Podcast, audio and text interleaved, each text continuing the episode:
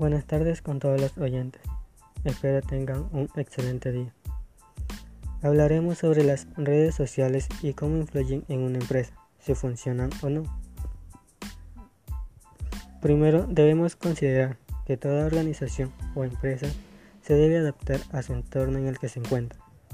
A esto damos énfasis a la era moderna en la que estamos viviendo, con la actualización y utilización de recursos tecnológicos tanto de forma interna como externa de una institución. Se darán dos ejemplos de casos diferentes que muestran aspectos diversos de cómo estos negocios o instrumentos tecnológicos influyen dentro de la empresa, su utilización y aceptación del cambio de un método tradicional a un método tecnológico. El primer caso se trata de la NASA, que implementó una red social llamada Facebook, el cual permitiría la interacción de varios empleados en un mismo tiempo. Esta herramienta pudo haber funcionado si el tipo gerencial haya comunicado de manera acertada e informando los beneficios que esto podría atraer a la empresa. Sin embargo, se presentaron barreras dentro de esta institución en el que existen motivos del por qué no funcionó dicho cambio. Una de las cuales pueden ser que prefieren el trabajo tradicional como es envío de correo electrónico.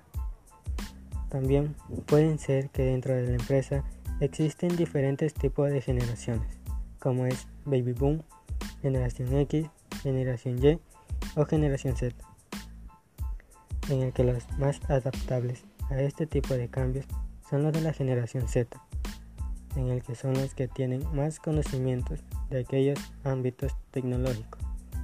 En cambio, la generación de Baby Boom tienen otra mentalidad, en el que su forma de trabajar es diferente. También influyó la cultura y política de la empresa. Podemos decir que en esta empresa no funcionó el implementar la red social.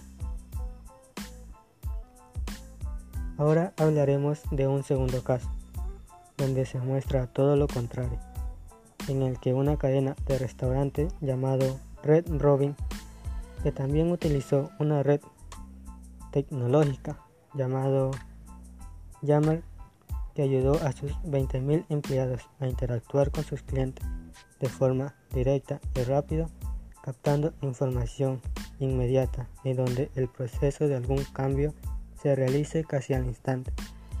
De hecho, todo de manera planificada y con su debida información, en el cual el cambio no afecta de manera negativa sino positiva, dando el reconocimiento del nombre de la empresa y su fidelidad del cliente hacia ella.